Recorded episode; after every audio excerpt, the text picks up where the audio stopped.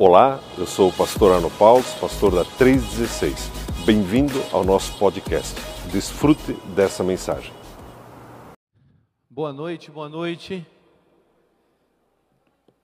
Paz do Senhor.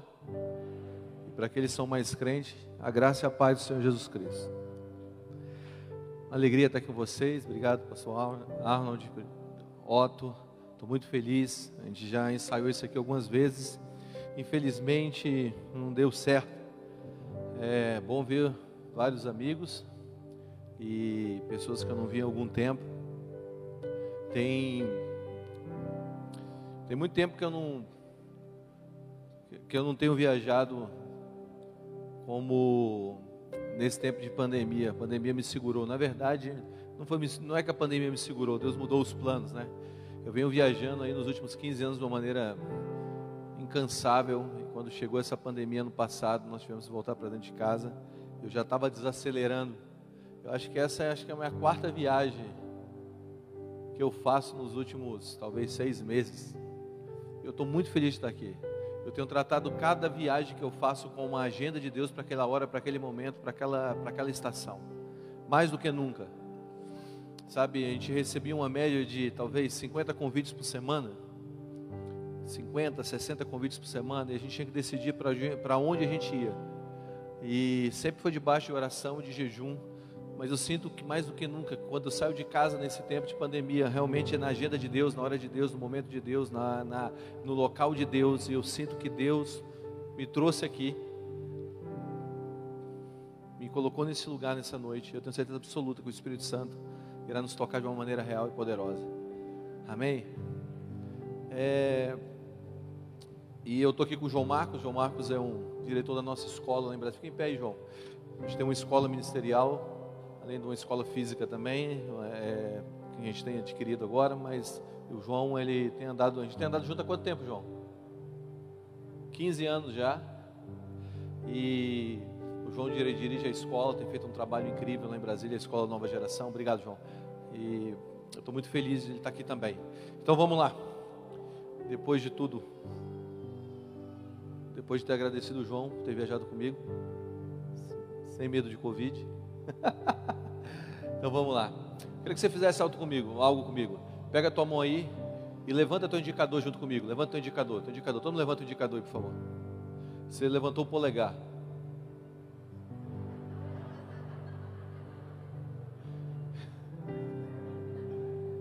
Levanta teu indicador aí novamente. Levanta o indicador. Sabe por quê? Porque a gente não faz o que a gente ouve, a gente faz o que a gente vê. A grande verdade é que por muito tempo nós estamos tentando levar uma mensagem do Evangelho pelas nossas palavras. E mais do que nunca, Deus está trazendo uma nova realidade para a igreja nesse tempo, que é um Evangelho demonstrado de uma maneira real, não só por práticas, mas por uma conduta de vida. Escuta o que eu vou te dizer. Por muito tempo nós temos tentado espiritualizar o reino de Deus, mas o reino de Deus não foi chamado para ser espiritualizado, o reino de Deus foi chamado para ser materializado. Jesus fez uma oração quando os discípulos dele pediram para ele ensinar, ensiná-los a orar. Jesus fez uma oração. E a oração foi simples, foi assim: Pai nosso que estás no céu, santificado seja o teu nome, que venha a nós o teu reino, e que seja feita a tua vontade na terra como ela é feita no céu. A oração de Jesus foi: que venha a nós o teu reino que haja uma demonstração real, visível, palpável, mensurável do teu reino.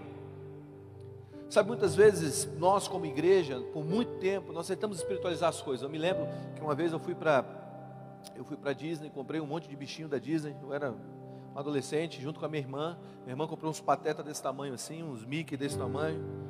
Mickey tem que ser maior que o Pateta, né? Que o tem uma patente maior. E aí a gente voltou para Brasília e de repente tudo aquilo que a gente comprou lá na Disney era do diabo. Então a gente fez uma fogueira, uma fogueira santa, queimando os Mickeys. Eu me lembro que teve uma época da igreja que a gente rodava o disco ao contrário. Quantos lembram disso? Ninguém, né? E a gente rodava o disco ao contrário, o disco da Xuxa ao contrário, para poder achar. Ah, diabo, né? A gente sempre ficava sempre espiritualizando as coisas e nunca materializando o reino.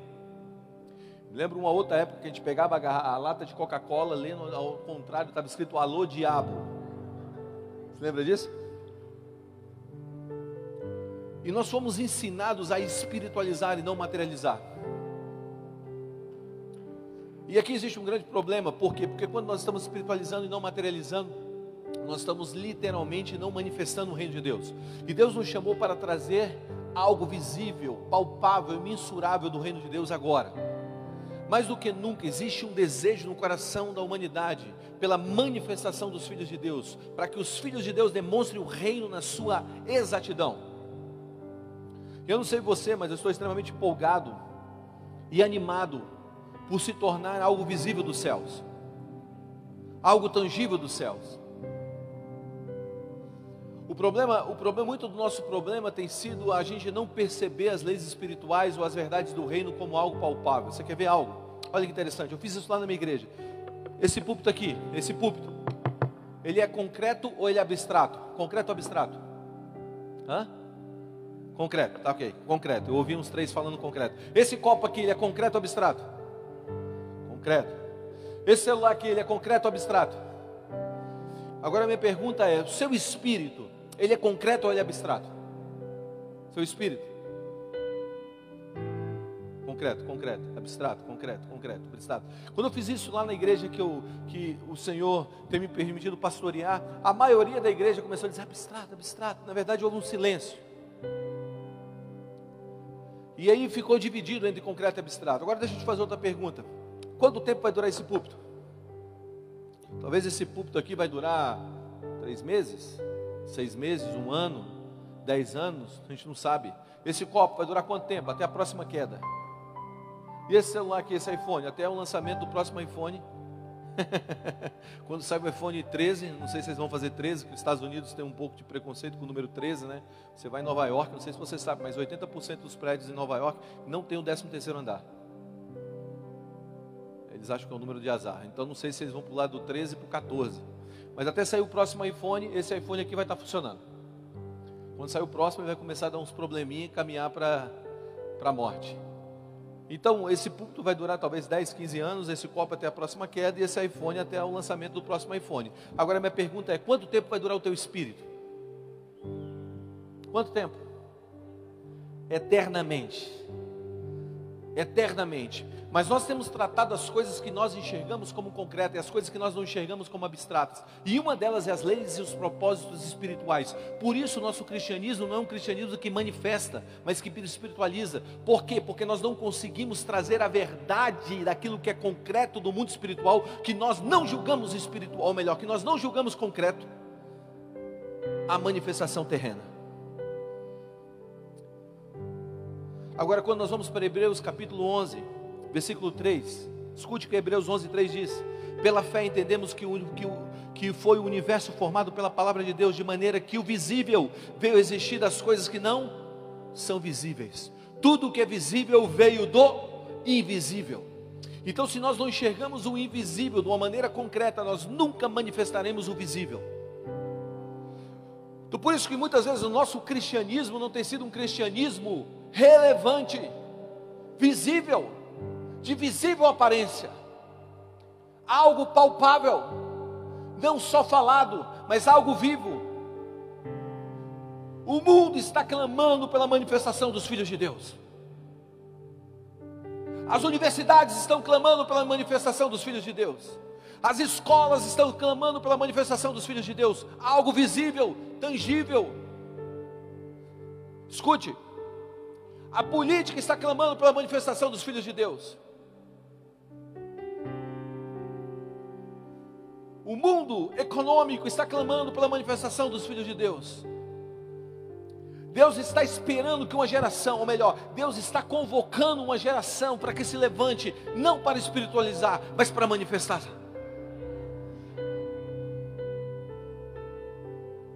Sabe, Jesus é um bolo de chocolate muito gostoso que você não precisa fazer as pessoas comerem, forçarem para comerem. Ele só precisa ser colocado na mesa. Só que o nosso cristianismo hoje não tem sido um cristianismo de manifestar, mas de espiritualizar. Então nós julgamos, julgamos ambiente, julgamos pessoas pela nossa espiritualidade.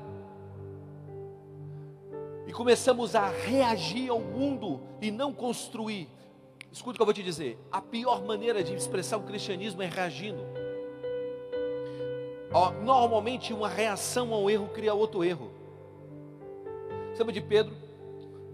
Pedro era o discípulo que era o, doidinho do bando, né? O sem noção. todo, todo, todo, todo grupinho tem um sem noção. Pedro era o sem noção do bando, né? Aí um dia Jesus está prestes a se entregar e ali vem Judas, beija Jesus. Os soldados romanos vêm para pregar Jesus. Pedro saca a espada, corta a orelha de Malco. Aí Jesus vira para Pedro e fala assim: Pedro, guarda a espada, pega a orelha de Malco e cola a orelha de Malco. O que significa? Pedro representa a igreja. Mateus capítulo 16, Jesus fala bem assim: Quem os homens dizem que eu sou? Ah, uns dizem que você é Elias, outros dizem que você é um dos profetas. Quem vocês dizem que eu sou? Pedro toma a palavra e fala: Tu és o Cristo, o Filho de Deus vivo. Jesus interrompe Pedro e fala assim: Bem disseste, Simão Bajonas, porque não foi carne nem sangue que te revelou, mas foi meu Pai que está no céu. Pedro, tu és pedra, e sobre essa pedra edificaria a minha igreja, e as portas do inferno não prevalecerão contra ela. Ali aparece a primeira vez a palavra igreja.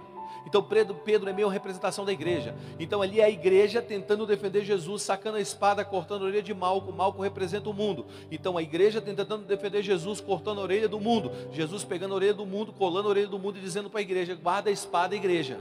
Então muitas vezes a nossa visão de, de, a nossa apologética, a nossa defesa da fé tem feito o quê? Tem feito uma ferida no mundo. Nós temos cortado a orelha do mundo. Porque nós temos tentado espiritualizar e não manifestar.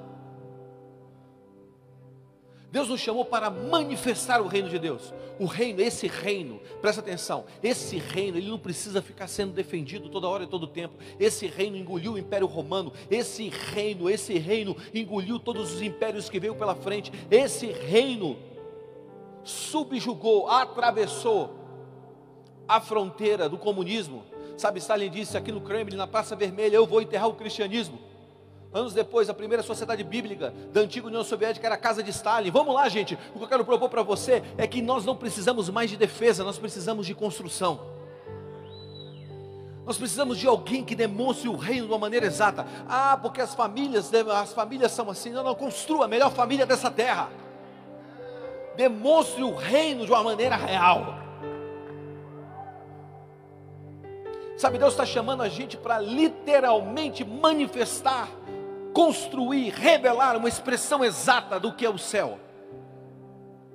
Em nossas casas, famílias, igrejas, organizações, empresas, a maneira como a gente lida com dinheiro, a maneira como a gente lida com rejeição. Você está aí?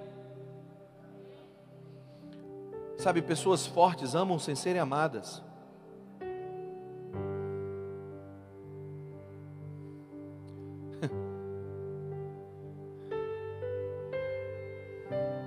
Eu li uma eu li uma história, eu quero ler essa história para vocês. Não está muito bem aqui no que eu ia falar, mas eu quero ler essa história. O pai de Catherine Kuma, quem não sabe quem foi Catherine Kuma? Catherine Kuma foi uma das mulheres mais usadas por Deus de todos os tempos. Ela despertou o Benny Hinn e ela era uma mulher muito cheia de Deus, moveu muitos sinais, prodígios e milagres. E, e ela, o pai dela, o pai de Catherine Kuma era um prefeito. E um dia ele estava andando para entrar em uma loja, e um mendigo empurrou ele e entrou na loja, na frente dele, e os seguranças da loja, seguranças dele, disseram: Vamos fazer algo contra esse homem. Ele disse: Não, eu permito que ele faça isso comigo. Eu permito que ele entre primeiro do que eu. Por quê? E ele disse: É necessário, a necessidade de ter direito, de estar certo, vem de um coração pobre. Eu vou repetir a necessidade de ter o direito de estar certo vem de um coração pobre. A gente está tentando achar os nossos direitos, direitos, direitos, presta atenção. Nós somos chamados para servir e trazer uma visão clara do reino de Deus ao mundo. Agora, minha pergunta é: como nós podemos manifestar e não espiritualizar? Como nós podemos criar uma imagem em que o mundo olhe para nós e veja Cristo em nós? Você não tem essa expectativa? Eu tenho essa expectativa. Que Cristo em nós se torne a esperança da glória, se torne a esperança do mundo. Eu quero te dar aqui três passos práticos e não longos de como você pode viver uma vida que manifesta e não só espiritualiza.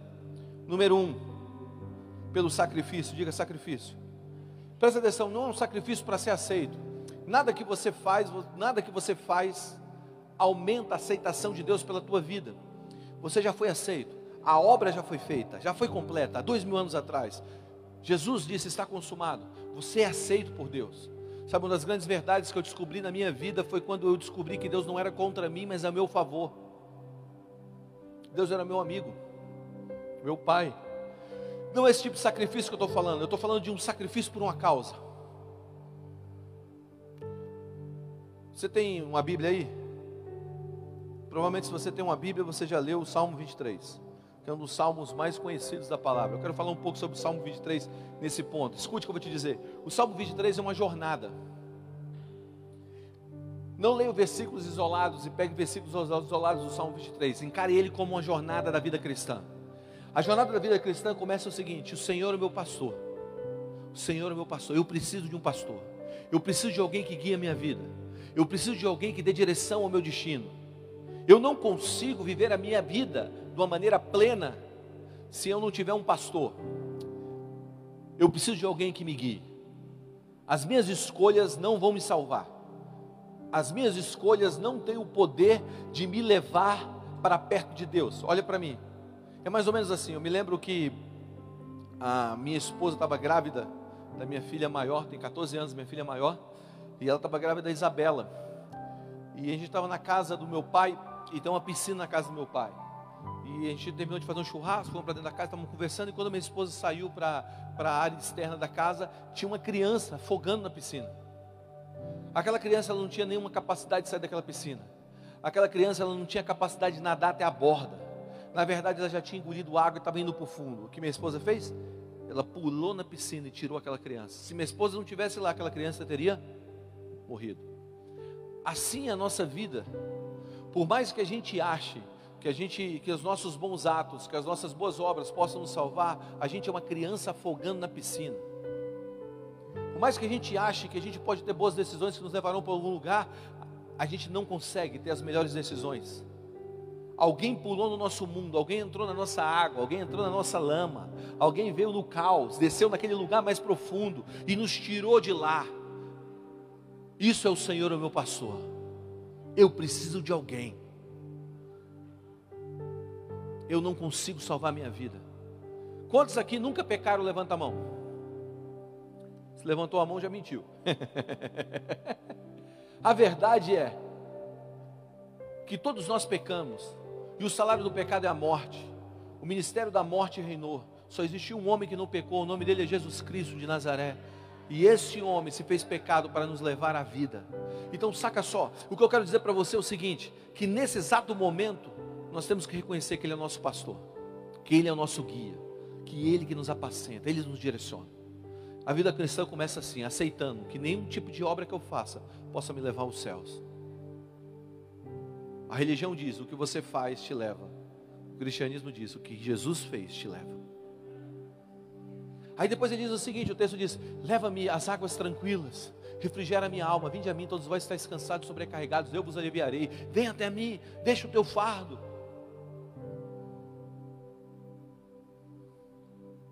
Você está aí? Vem até mim, deixa o teu fardo entrega tudo, tudo, tudo que é seu para mim e recebe tudo que é meu. E aí o texto continua dizendo: guia-me pelas veredas da justiça. Aí as coisas começam a mudar, porque agora ele começa a te ensinar o que é justo daquilo que não é justo. Então aquele cara que mentia para de mentir, aquele cara que roubava para de roubar. Por quê? Porque agora você começa a entender o caminho justo. Está comigo? Você está aí? Você começa a entender o que é reto daquilo que não é reto. Por quê? Porque você já entendeu que você precisa de um Salvador, você já entendeu que Ele tomou o teu fardo, e agora esse amor começa a mudar o teu coração de uma maneira tal que você começa a ver o que é certo e o que é errado. E é uma ovelha, fica comigo. E aí o texto continua dizendo: Ainda que eu andasse pelo vale da sombra da morte, não temeria mal algum, prepara-me uma mesa na perante dos meus inimigos, e tal, lá, não tenho tempo para falar de tudo.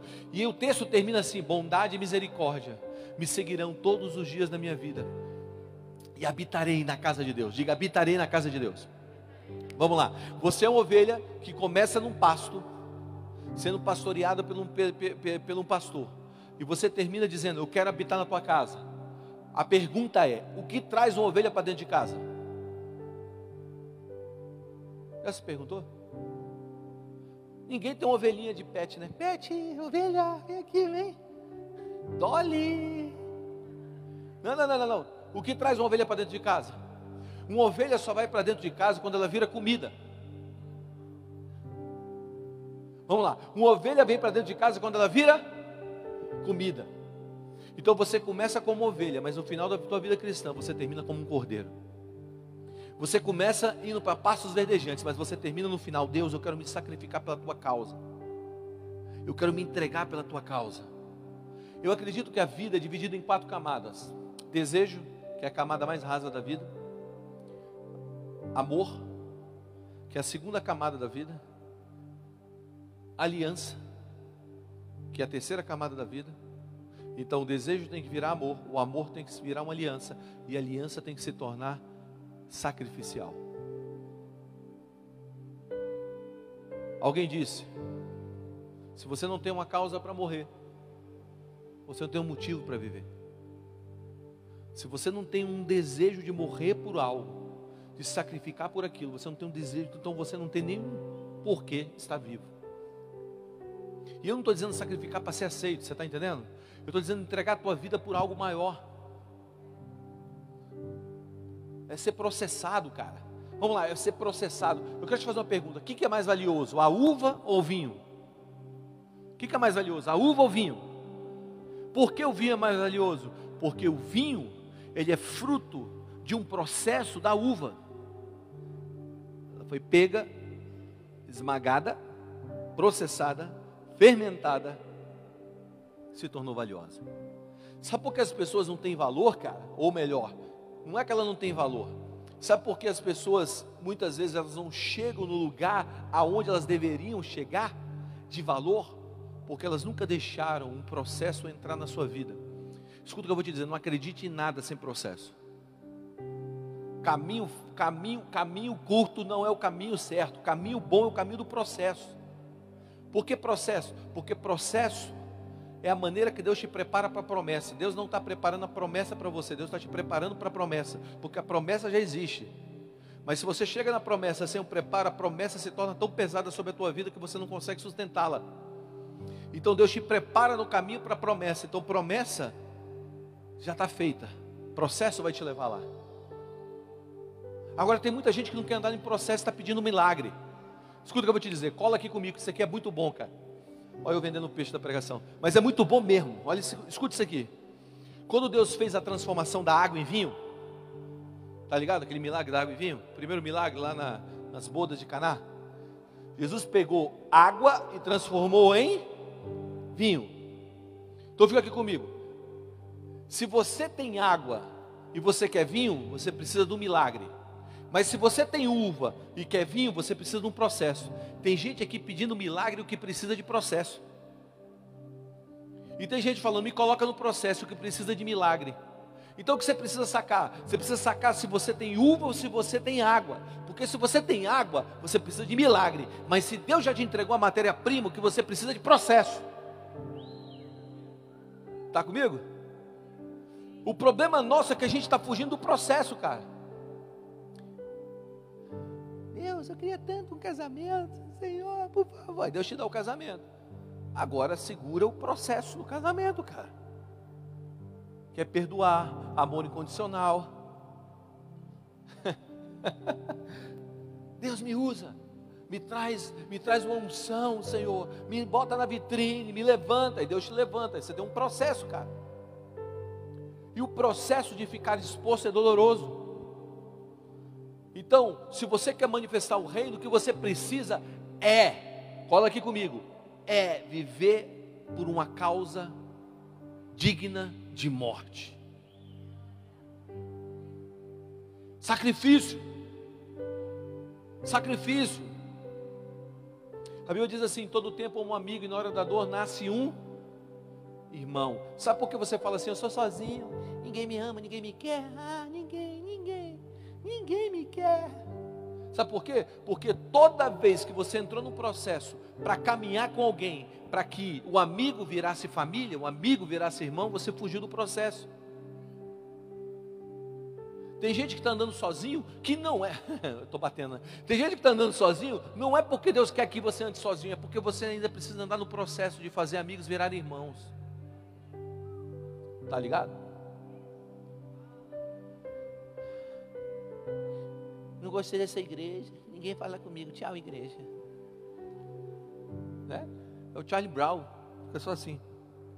O tempo inteiro. Não, não, não, presta atenção. Suporta, suporta o processo. Irmão, se liga nisso aqui. Suporta o processo. Porque isso vai trazer uma manifestação do reino de Deus. O vinho tem mais valor do que a uva. Amém? Dois. Como nós podemos trazer uma realidade visível do reino? Número dois. Pela unidade, diga unidade. João 17, versículo 20 diz assim: Minha oração não é apenas por eles, rogo também por aqueles que crerão em mim por meio da mensagem deles, para que todos sejam um.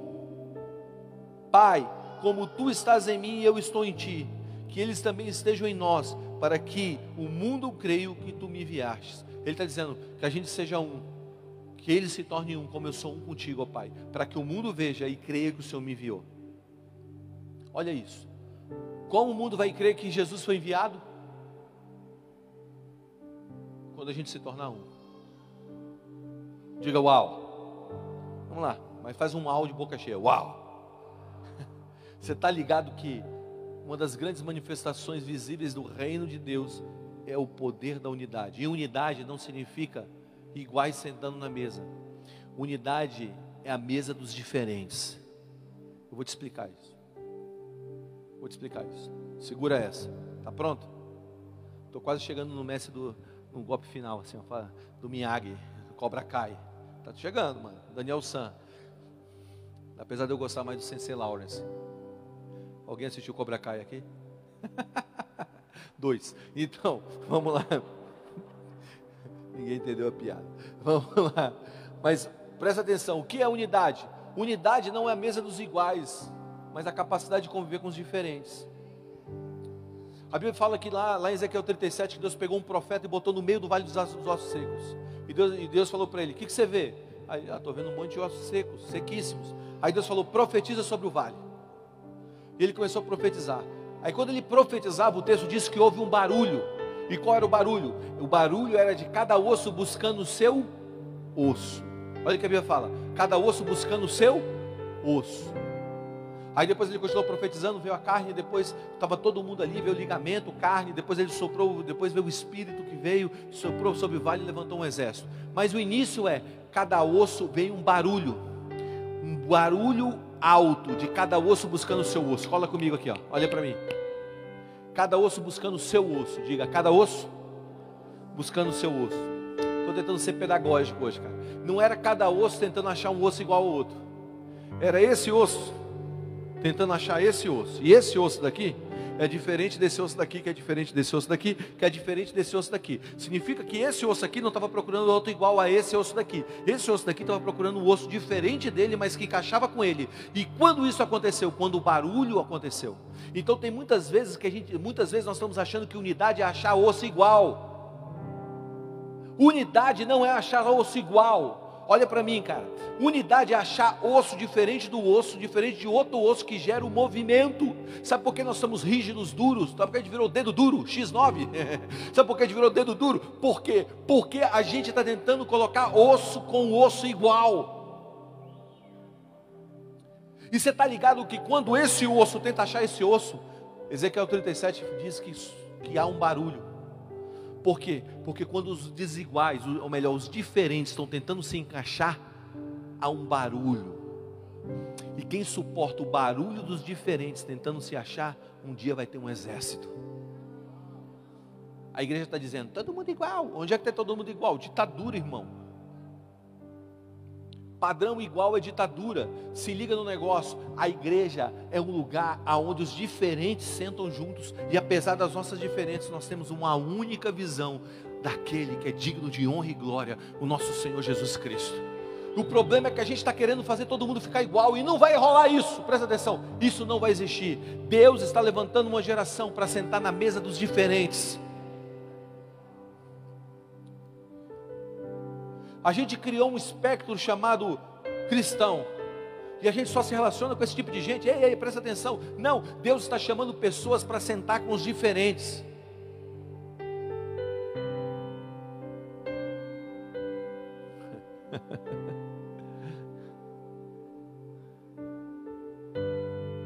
O Be The Church foi chamado para ser a mesa dos diferentes, debaixo do mesmo propósito.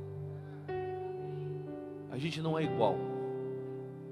Deus me deu uma esposa que é diferente de mim.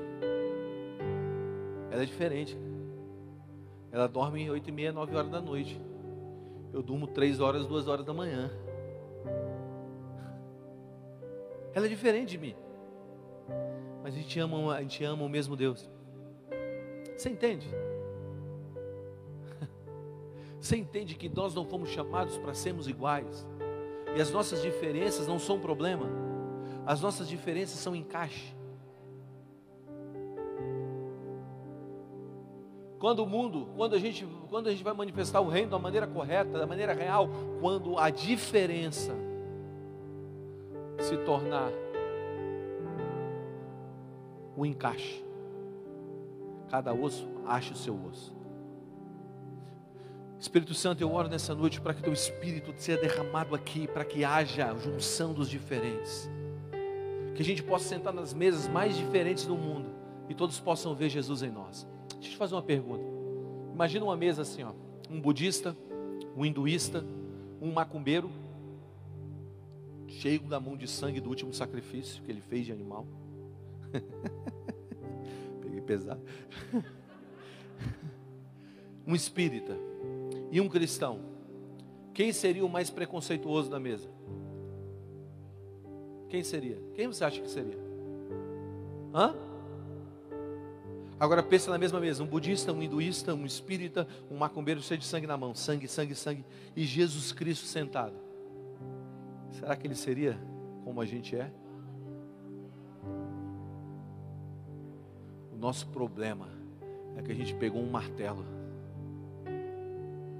e a gente deveria pegar um pano para lavar os pés.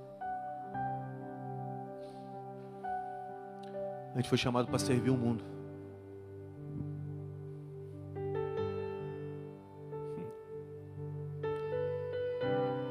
Eu, eu não sei você, mas eu sou julgado por algumas pessoas que estão ao meu redor.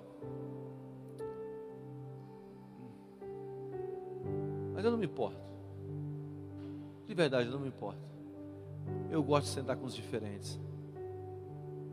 Alguns anos atrás, eu estava em Kansas City, no Missouri, e eu fui pregar numa reunião, fui falar numa reunião mundial de um movimento chamado The Call. Eu estava lá em Kansas City, e aí um, eu terminei de falar, e estava sendo transmitido por um grupo global, pequenas, pequenos núcleos no mundo inteiro. E quando eu estava saindo da reunião, uma pessoa veio correndo atrás de mim e falou assim: Guga, Guga, Guga, tem uma pessoa do Canadá que quer que você ore por ela.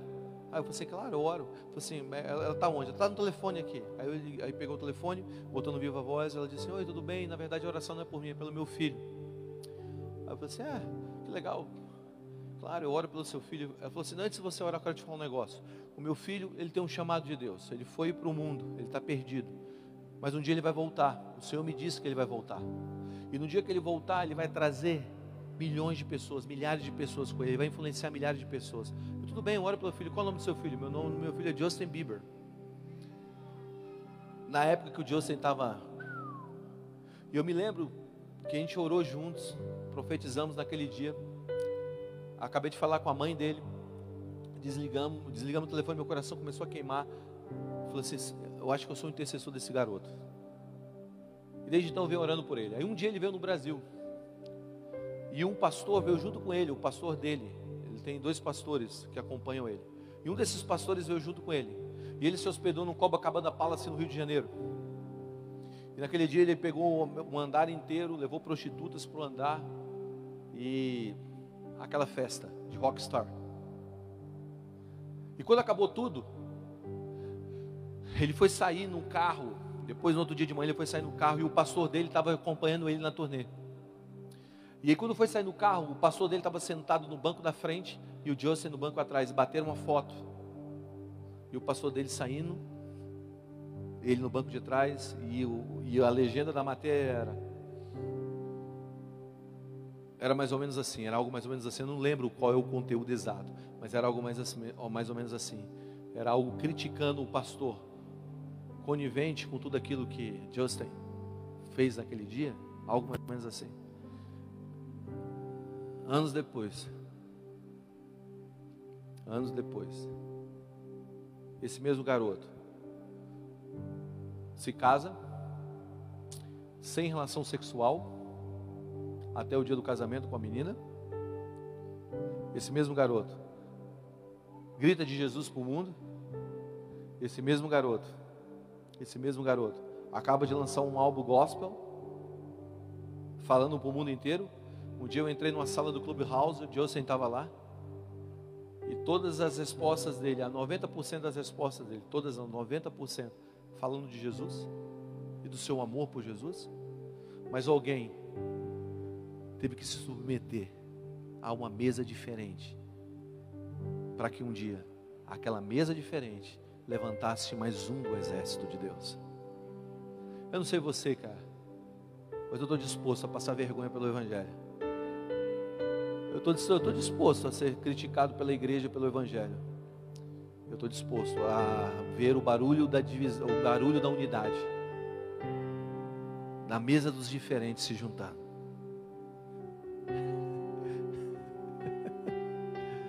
E aí? E aí? Eu não sei quem você quer ser nesse jogo. O que fala, o hater que acusa, ou aquele que suporta o barulho. E terceiro e último. Para a gente demonstrar o reino de uma maneira clara, nós precisamos de intimidade. Diga intimidade. Diga intimidade. Talvez isso seja simples, mas muito profundo. Escuta o que eu vou te dizer. Olha para mim. Eu acredito que existe uma nova revelação de Deus prestes a ser derramada sobre o mundo. Quando você lê a palavra de Deus, quando você começa a entender a palavra de Deus, não apenas como tijolos soltos, porque presta atenção, um monte de tijolo é um prédio? Não é um prédio. Mas um monte de tijolo se faz um prédio? Se faz um prédio. Mas um monte de tijolo é um prédio? Não é um prédio. Significa que você tem um monte de versículo bíblico na tua cabeça não te dá uma boa teologia. John Stott diz o seguinte: que o raciocínio bíblico é aquele que consegue navegar entre os parâmetros da palavra. Significa que existe uma arquitetura para você interpretar a palavra, existe um, um, um, desenho. E esse desenho é Jesus Cristo, porque só Jesus revelou o Pai da maneira exata, ninguém mais. Ok? Então, quando você lê a Bíblia, você vai encontrar várias metáforas. Por exemplo, o apóstolo Paulo fala que nós somos um corpo para o filho, a morada para o espírito, e uma família para o pai. Três metáforas sobre o que seria a igreja. Mas a última imagem que a igreja, que a igreja vai ter, é a imagem de uma noiva. A última imagem que o mundo vai ter da igreja é a imagem de uma noiva. Quando você vai para Apocalipse, você vai ver um texto muito simples que diz assim: o espírito e a noiva. O espírito e quem? A noiva. Noiva fala de intimidade, relacionamento, profundidade, coração com coração, ligação de vida. Tá? Eu quero ler um texto com vocês para vocês entenderem esse último, esse último ponto para nós revelarmos o rei. Que está lá em João capítulo 14, versículo 1 a 16, que diz o seguinte: Não se turbe o vosso coração, credes em Deus também em mim. Na casa do meu pai há muitas moradas. Se não fosse assim, eu não teria dito. Eu teria dito: Vou preparar lugar para vocês. E quando eu for e vos preparar lugar, virei outra vez e vos levarei para mim mesmo, para que onde eu estiver, sejais vós também. Mesmo vós sabeis para onde eu vou e conhecereis o caminho. Aí disse-lhe Tomé: Senhor, nós não sabemos para onde tu vais, como podemos saber o caminho? Disse Jesus: Eu sou o caminho, a verdade e a vida. E ninguém vai ao Pai se não for por mim. Olha para mim. Você tem que entender algo. Jesus estava falando isso para uma plateia de judeus. Jesus estava falando para judeus. Alguns estudiosos dizem que Jesus era bilíngue. Jesus falava hebraico aramaico e Jesus falava grego. Mas nesse exato momento, Jesus estava falando para uma plateia de judeus. Então a comunicação de Jesus era para os judeus. Então o judeu, quando ouviu o que Jesus estava falando, interpretava segundo um judeu. Tá bom? Ele não interpretava segundo outro povo. E quando um judeu ouvia algo desse jeito, olha, eu vou para um lugar, vou preparar morada, um dia eu vou voltar. Judeu entendia isso como casamento. Por quê? Porque o casamento judaico funcionava de uma maneira, era mais ou menos assim. O pai vinha procurar uma noiva para o seu filho. Quem escolhia a noiva era o pai. Tá ligado? Então ele vinha, não sei se isso é tão bom, né? Hoje, talvez seja, depende do pai que você tem. E aí o pai vinha escolher a noiva para o filho. Então ele descobria, ele entrava na cidade, na tribo, e quando ele achava a casa, ele entrava dentro da casa da noiva, sentava com o pai da noiva e fazia um, um, uma, tinha uma conversa. E quando eles tinham aquela conversa, ele falava bem assim: Olha, está decidido então, meu filho vai casar com a sua filha, qual é o valor do dote? O valor do dote é tanto. Então eles acertavam o valor do dote, apertavam a mão e ali estavam fechados o valor do dote.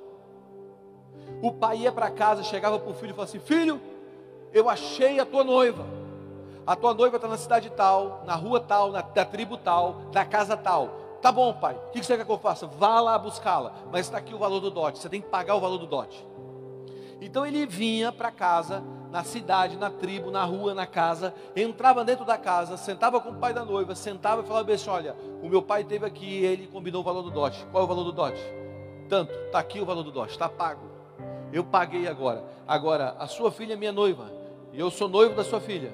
Um documento hebraico era colocado na mesa chamado Ketubá aquele documento hebraico chamado Ketubá era assinado pelo noivo e pela noiva.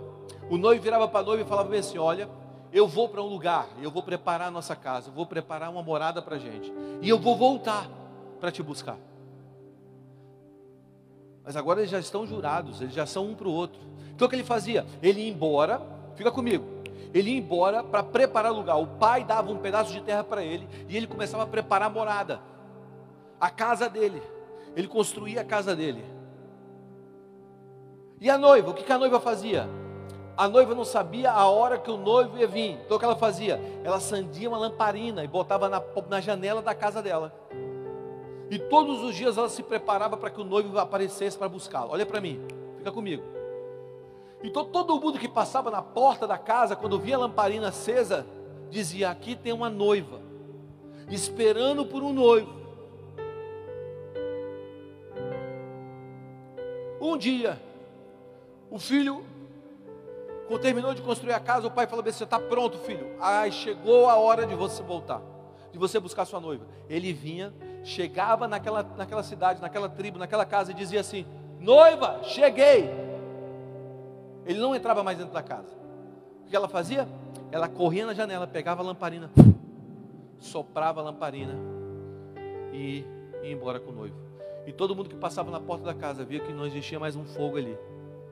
A noiva foi embora com o noivo. Vocês já entenderam, né? Você lembra das dez virgens? Cinco com óleo, cinco sem óleo? É por causa dessa lamparina. O noivo não vai voltar para uma lamparina vazia, sem óleo. Entenda uma coisa que eu vou te dizer nessa noite tudo vai terminar no amor. Nada vai terminar no braço.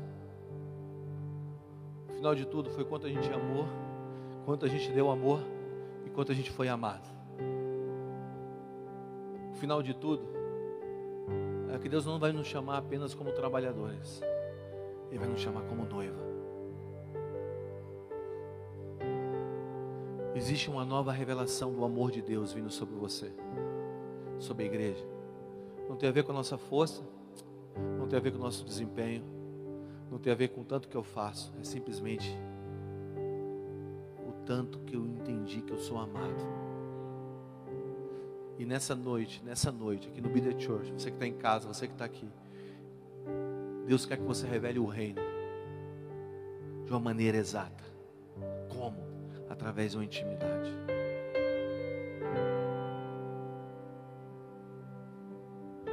Pessoas vão te julgar por isso. Porque intimidade causa escândalo. Você lembra daquela mulher que entrou com vidro de alabastro, cheio de nardo puro, salário de um ano, quebrou os pés de Jesus. Judas falou bem assim: não era melhor ter vendido, entrega para os pobres. É incrível como Judas não encontrou mais valor no nardo do que no próprio Jesus que estava diante dele. Toma, Lu. Jesus, Judas encontrou mais valor no que na terra do que no próprio Jesus. As pessoas vão te julgar por causa do teu amor extravagante. As pessoas vão te julgar por causa da tua entrega extravagante, mas presta, presta atenção. Todas as vezes que o vaso é quebrado, o mesmo cheiro que tem em Jesus sai em você. E quando você andar na rua, estão dizendo: esse cheiro é de alguém. Esse cheiro é de alguém. De quem é? Do nosso amado Senhor Jesus Cristo. Eu oro pelo um batismo de amor aqui. Eu queria que você ficasse em pé nessa noite. Eu queria que você ficasse em pé e abrisse suas mãos. Sabe por quê? O Espírito Santo vai te encher nessa hora. Ele sempre vem. Existem pessoas que já estão sendo tocadas agora. Eu não sei se eu posso fazer apelo aqui hoje, mas só abre suas mãos e vamos esperar o Espírito Santo. Alguns vão sentir o seu coração se quebrando. Outros vão sentir um, um amor profundo iluminando sua vida. Outros vão sentir um senso de propósito entrando no seu coração. Tudo isso é para revelar o reino. Espírito Santo, vem aqui agora. Os anjos de Deus vão entrar aqui agora, eles vão tocar as suas mãos, vão trocar o teu coração. Esses anjos que comissionam para um tempo. Se você sentir o teu corpo chacoalhando, se você sentir o teu coração queimando, eu quero que você se mova para frente. Se você conseguir ficar distanciado na frente, seria maravilhoso. Mas você pode vir para frente, só se mova para frente. Espírito Santo, enche aqui agora todos todos aqueles que vão ser chamados nessa noite para um mergulho muito mais íntimo contigo. Enche agora. Vem. Só aguarde.